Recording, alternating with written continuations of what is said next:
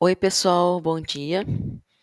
Hoje é dia 3 de agosto e eu estou oficialmente iniciando esse podcast com umas certas semanas de atraso do que eu tinha planejado.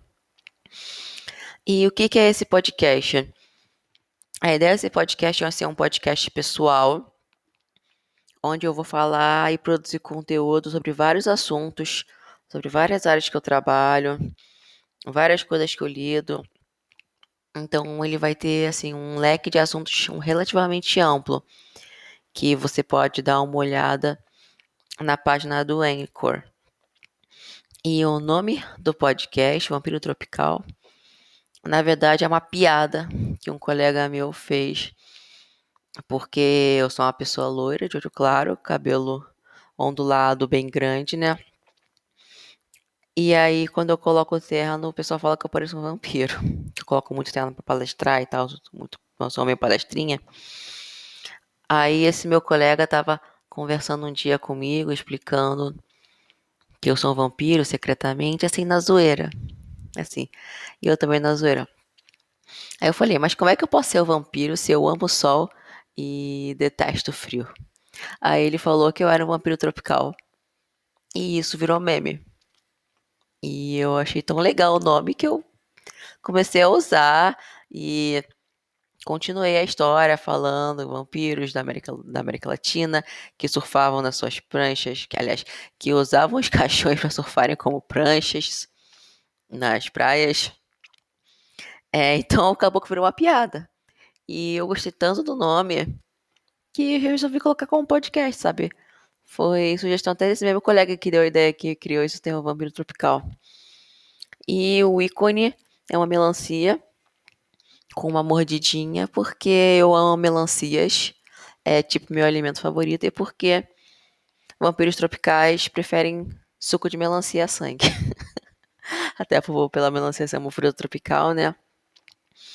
Então acabou, através dessa brincadeira toda, virando podcast, porque eu queria um podcast pessoal, né? Alguma coisa fosse a minha cara e ficou isso. Então a ideia desse podcast é realmente falar um pouco das minhas vivências, falar um pouco das coisas que eu estudo, que eu trabalho. E se, se você tiver interesse, se inscreve. E estou sempre aberto também a, ao retorno. Não vou trabalhar feedback porque não gosto, mas a retorno de vocês para saber o que, que, vocês estão achando. E hoje é o primeiro episódio que eu estou estreando esse podcast. Então, hoje eu vou falar sobre o porquê eu parei de participar de qualquer iniciativa que leva o nome gênero, aliás, igualdade, enfim, iniciativas focadas em gênero na área de tecnologia. Por que eu parei de participar de tudo isso? Eu me formei em design medital na PUC do Rio lá em 2016, né? E nessa época, eu não, eu não me entendia como pessoa trans. Eu, eu não me identificava como mulher, mas eu ainda não, não entendi, conhecia a maioria dos termos de questões trans e tal. É, até, até, até, digamos assim, conhecia, mas porque eu cheguei a ter um relacionamento com uma pessoa trans na época, foi quando eu comecei a descobrir essas coisas. E depois que eu me formei na faculdade, eu comecei a procurar trabalho, comecei a participar de grupos, eventos de tecnologia na minha área lá no Rio, né? E eu acabei me deparando com eventos e iniciativas focadas em mulheres.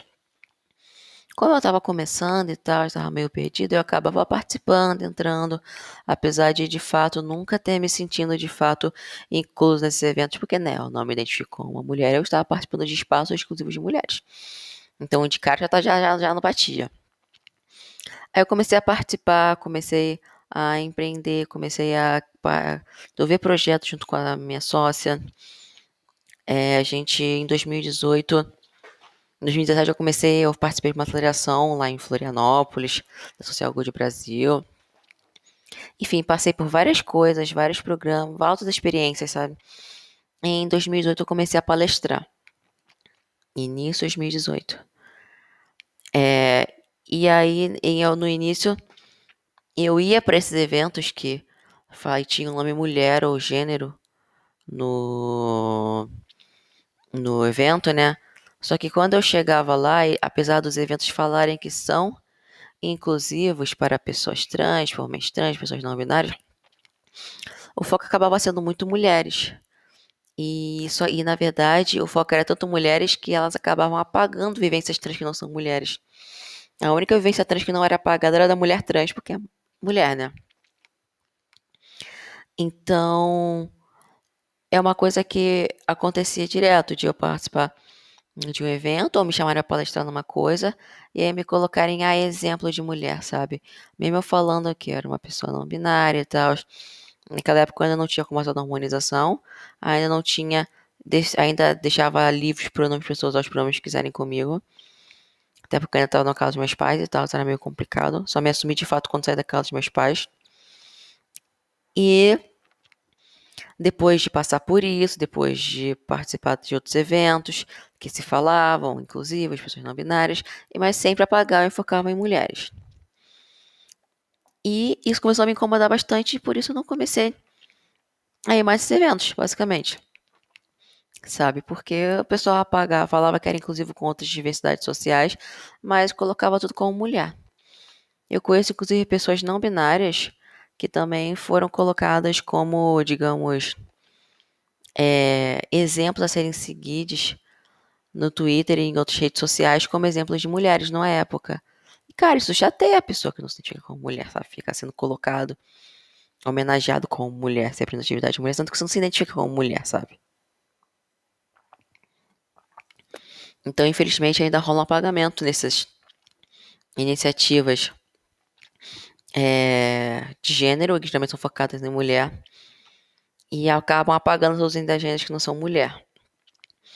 Então, sempre que eu vejo uma iniciativa focada em gênero ou em mulher, eu geralmente sempre bato na bola, sempre explico que, cara, se você o nome do projeto é sobre equidade de gênero, se o foco do projeto de vocês é sobre gênero, e você foca em mulher ignorando as outras pessoas trans, homens trans, binários, você não está fazendo um projeto de igualdade de gênero, você está fazendo um projeto sobre empoderamento feminino. O que tá tudo bem. Se você quer focar o seu recorte mulher, foca. Mas ficar usando de nome de igualdade de gênero para se referir só a mulher, ah, nós vamos resolver o gap de gênero no mercado de tecnologia. Aí você vai ver a iniciativa só foca em mulher, só fala em mulher, geralmente cis e branca. Então você não está falando de gênero, você está falando de mulher. Ponto. Arruma então a informação disso aí e coloca sobre empoderamento feminino, sabe? E eu particularmente não gosto de classificar como, ah, vou falar agora a minha visão como uma pessoa que trabalha com consultoria de diversidade e inclusão. Eu não gosto de classificar é, não acho interessante colocar, por exemplo, focar em feminino. Eu entendo que tem a luta contra o machismo, mas calma aí que eu vou chegar lá. Vou chegar lá para vocês entenderem mais ou menos o meu raciocínio. Como é que eu entendo as pessoas? Eu tento entender as pessoas como recortes interseccionais. Ou seja, a gente tem identidade de gênero, pelo qual a pessoa se identifica, podendo ser homem, mulher, cis ou, cis ou trans, que cis ou trans, na verdade, ela é uma condição, a pessoa nasce, cis ou trans, ela não se identificar com o gênero que foi imposto a nascer, e também tem pessoas não binárias, enfim, tem todo um guarda-chuva, tem outros gêneros também, que, por exemplo, a cultura, é, o judaísmo clássico tem cerca de seis gêneros, é, no Canadá tem as tribos, é, as os povos nativos têm a Two Spirit, na Índia tem as giras. Então também vai depender muito de cada país, cada lugar, cada cultura que vai ter a classificação gênero, que é como a pessoa se identifica. É, além disso, vai ter a questão da orientação, pelo que a pessoa sente atração, seja sexual ou seja romântica. É, eu não vou entrar em detalhes de um do outro, mas é isso, pelo que a pessoa sente orientação pelo que a pessoa se atrai, se, pelo tipo de atração que tem. E a gente também a questão da etnia, a questão de raça.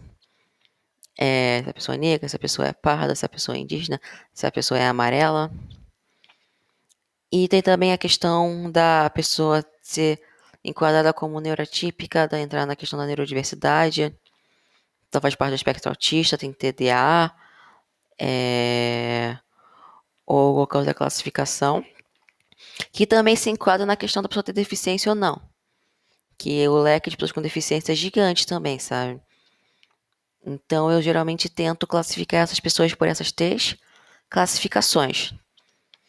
É, na hora de explicar para as empresas como é que funciona. Eu acho mais interessante explicar para as pessoas que, as, que o que tem gênero são as pessoas, não as coisas. Sabe? Do que, por exemplo, explicar que o que performa a feminilidade não tem que ser visto como menor ao que performa a masculinidade, sabe? Porque a ideia da luta contra o machismo. O que, que é a ideia do machismo? O machismo é que você coloca aquilo que é visto como mulher, ou seja, a feminilidade, como algo inferior à questão masculina do homem. Isso é a questão do machismo. E a sociedade ainda associa batom, é, vestido, aí várias outras coisas com feminino. Mas a realidade é que as coisas não têm gênero, sabe? Então, por exemplo, uma pessoa, um gay cis branco, é, másculo, assim, com características ditas masculinas, tem uma vivência completamente de uma pessoa, de um gay cis branco, é, que é uma POC, afeminada, sabe? Porque eles têm vivências diferentes, justamente porque um tá ligado às que um pega características da feminilidade enquanto o outro não, né? E ao invés, na minha visão, ao invés de explicar para a galera que é, as coisas, a pessoa tem gênero, a pessoa se identifica com gênero, as coisas não têm gênero, eu prefiro, eu aliás, eu acho mais fácil explicar exatamente isso, que as coisas não têm gênero, do que explicar que aquilo, por ter características do gênero feminino, não tem que ser menos, não tem que ser menos que o que é do masculino. Deu para entender a diferença? É, eu não tô, não tô querendo apagar a luta contra o machismo, o machismo existe, a gente tem que trabalhar isso assim, mas é porque eu acho, eu, Tali, na minha posição de consultor de diversidade, como pessoa também, acho mais prático explicar para as pessoas é, que as coisas não têm gênero, que as pessoas têm gênero, que usar batom, usar cabelo grande, usar toda o que a gente chama de feminino, na verdade, não é uma coisa feminina, sabe? É a pessoa que tem gênero feminino. Tanto que existem mulheres que podem ter características masculinas, e existem homens que podem ter características afeminadas. Porque a real é isso, gente. Essas coisas não têm gênero, o que tem gênero é a pessoa. Então eu, eu acho mais prático explicar dessa forma do que explicar, por exemplo, que acho que a gente não tem que menosprezar as características por elas serem vistas como, como femininas, diante do que é visto como masculino, sabe? Mas essa é a minha visão. É como eu trabalho, não estou menosprezando nenhuma outra visão, nenhuma outra forma de trabalho. É como eu, pela minha experiência, acho mais prático trabalhar nas formas que eu atuo. É... E é basicamente isso que eu venho trazer para vocês hoje.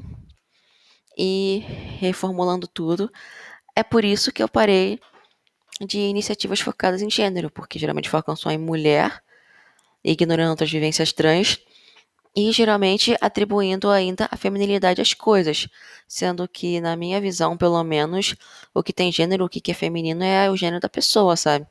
Não é a coisa que é feminina, não são as roupas as coisas que tem, são femininas e masculinas, sabe? As coisas não têm gênero.